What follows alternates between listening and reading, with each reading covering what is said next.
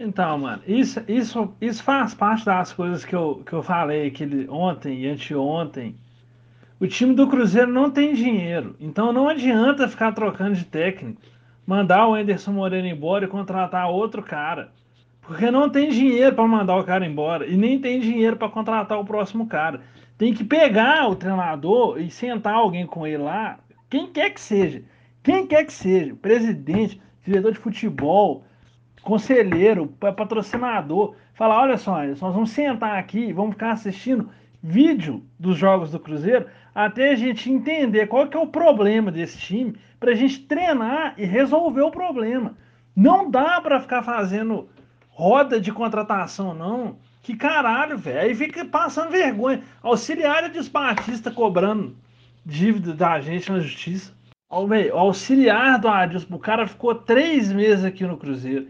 Ninguém nem sabia o nome do cara. Ciro, Ciro com Y. Você tem preconceito até com o nome. Esse nome tá pra mim, tá escrito errado.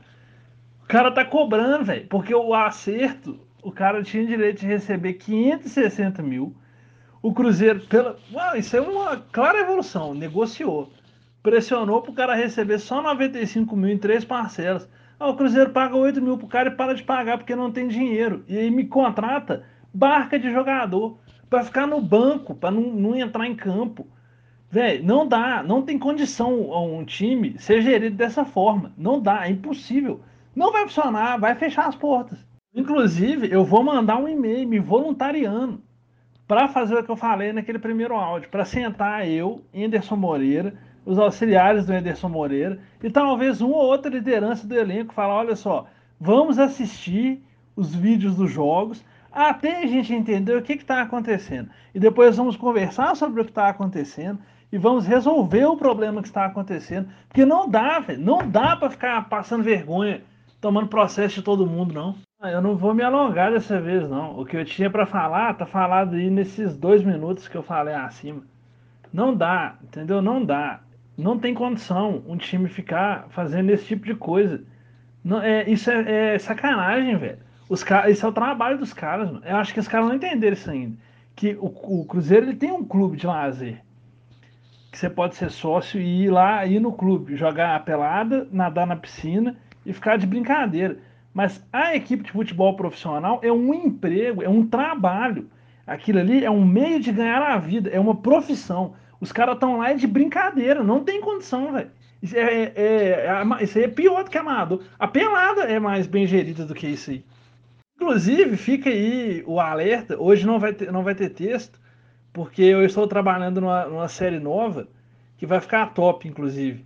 Que sou eu ensinando o Cruzeiro a gerir times, ou qualquer um que queira gerir um time profissional, a gerir um time profissional, com base na excelente experiência de gestão de uma associação esportiva, que é o que a gente faz na Pelada. Vai sair, talvez eu lance amanhã em caráter especial o primeiro texto, quando eu estou trabalhando nele, mas vai sair. Não, é bom frisar, porque se você voltar lá em dezembro, quando o Adilson Batista foi contratado, o, o, o combinado era que eles iam vir por, por amizade, por carinho ao Cruzeiro, e era sem contrato abusivo. Aí o que, que, o que, que é o contrato do cara? Três meses de trabalho, 560 mil de multa pro auxiliar, velho. Não tem condição. Fico imaginando qual é o tipo de contrato que faz quem odeia o Cruzeiro. Porque se os caras que gostam, que são torcedor igual o Fred, igual esses caras aí, é desse jeito, velho. O que me deixa indignado é que, assim, no meu trabalho, direto me mandam fazer coisas que eu não tenho ideia de como fazer que eu não, sei nem por onde começar eu não, e nem onde vai terminar a, a tarefa. E eu tenho que fazer. Simplesmente tem que acontecer, entendeu? Tem que aparecer feito. E quando eu faço e dá errado, ainda eu sou hostilizado. É...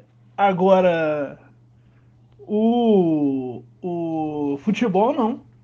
O treinador ele tem que fazer um trabalho que ele sabe o que, que é que ele sabe exatamente o que ele tem que fazer e que ele tem acesso a literaturas e, e, e, e demonstrações e equipes de apoio enormes que ele escolhe a dedo para poder desempenhar a tarefa.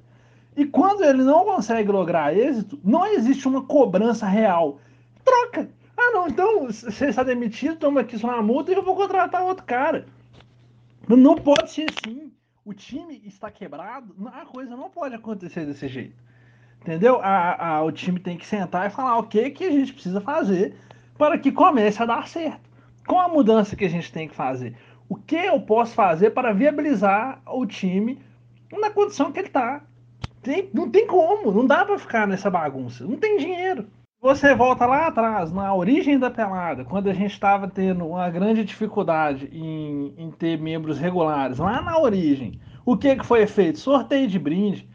O brinde por si só atraía o jogador para a pelada? Talvez. Muito, com pouca, uma, uma pouca chance. Mas você criar esse ambiente que estimula, de certa forma, a participação, fez com que, às vezes, o cara vai, ele participa, ele é mais ativo, para saber o que, que foi dado de brinde, para ele dar uma risada. E aí ele, ele participa, ele quer. Isso faz com que ele se sinta parte do grupo e, e queira participar no domingo. O Cruzeiro tem que fazer isso. Talvez, ao invés de pagar salário, sortear brinde para os atletas, para ver se os caras jogam bola vários e vários e inúmeros exemplos que eu posso dar aqui de situações que a gente pratica no nosso, nosso na nossa associação, que nem profissional é, que dão baile nesses falsos falsos métodos de gestão que são utilizados no Cruzeiro. Ah, e eu quero ressaltar aqui o, o grandíssimo Paulo Pedrosa, que era presidente do Conselho Fiscal da gestão Wagner Itaí e que inúmeras vezes falou que não havia nada de errado e que depois de descobrir que estava tudo errado, ele foi promovido a presidente do Conselho Deliberativo. Não dá, não existe, não tem como você vir falar. Que eu, eu, eu confio no Sérgio Santos Rodrigues. Eu acho que ele está tentando, mas ele é limitado. Porque ele é amigo dos caras. E você não pode ter um cara que é amigo dos caras ali. Infelizmente, infelizmente, a única solução para o Cruzeiro é pena de morte. Tem que começar a matar. Mata conselheiro, mata funcionário, aí a coisa vai começar a andar. O cara fica dando entrevista falando que a situação chata, coisa, coisa ruim. Mano, ruim é você, você bater o dedo na quina da, da, cama e trincar o dedo, que foi o que aconteceu comigo. Isso é chato. Falo, pô, chato pra caralho. Cheguei em casa de noite, chutei a cama e trinquei meu dedo. Muito ruim. O que os caras estão fazendo lá é palhaçada. É outro, outro, outra coisa. Não tem, e ainda assim, é bom frisar, com o pé quebrado, mantive ativo, me mantive participativo e, e voltei, reestreiei com o da do, do dedo quebrado, em torneio, entrando em campo, em torneio que não era para mim jogar. Tá faltando comprometimento. O Rodriguinho teve a lesão dele na coluna lá ano passado, ficou o ano inteiro recebendo salário, e na hora que o time precisou dele, que era esse ano que era para jogar, ano passado precisou também, ele não entrou em campo, porque ele tá voltando, tem que entrar devagar. E esse ano que o time tá na Série B e não tinha nada, não tinha elenco, não tinha porra nenhuma, ou o cara tá. O Cruzeiro não precisava não, se livrar do meu salário e eu precisava ir pro time que ia receber. Vai tomar no cu, velho. Não tem condição os caras fazer esse tipo de coisa, não. Ah, e eu digo mais. Vou finalizar minha participação aqui com uma promessa, externando uma promessa que eu fiz para mim mesmo ontem. Se no final desse ano o Cruzeiro não der direito de voto pro sócio torcedor, se continuar essa putaria de conselho deliberativo aí, que eles escolhem entre esse cartelzinho, não torço mais. Não torço mais. Vou doar minhas camisas, pôr fogo no cachecol, foda-se esse time. Vai tomar no cu. Proporcionalmente, eu já dei muito mais dinheiro do que esse Pedrinho, supermercado BH, aí, meu filho. Se eu fosse ele, provavelmente, na situação que eu tô mental, eu já teria vendido o supermercado e, bot... e comprado o time para mim. E ido cuidar, viver minha vida de cruzeiro. Esses caras são um monte de corno desgraçado.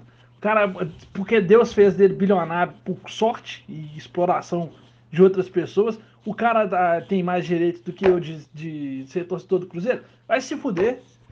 Ah, tomar no cu dos caras. Mano, o Cruzeiro emprestou o Mike pro Palmeiras com o passe fixado. Vendeu o Mike abaixo do valor do passe que estava fixado e pagou comissão para dois empresários por essa negociação. Esse tipo de coisa não tem como nenhum torcedor no mundo imaginar, porque mesmo me contando, eu não acredito que isso é verdade. Com o documento falando que isso aconteceu, eu não acredito que isso é verdade.